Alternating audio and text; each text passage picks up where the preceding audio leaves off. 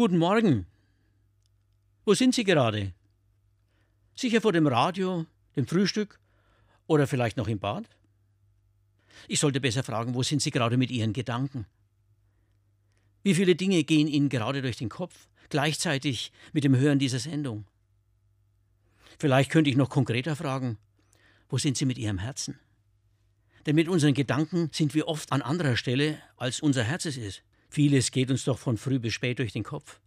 Und manchmal sind es mehrere Dinge gleichzeitig. Wir reden und handeln, wir agieren oder funktionieren, reagieren und entscheiden, oft ohne unser Herz daran zu beteiligen. Aber im harten Alltag leben wir, so empfinde ich es, in einer herzlosen Zeit. Doch gibt es wichtige Situationen in unserem Leben, in denen es auf die Entscheidung des Herzens ankommt.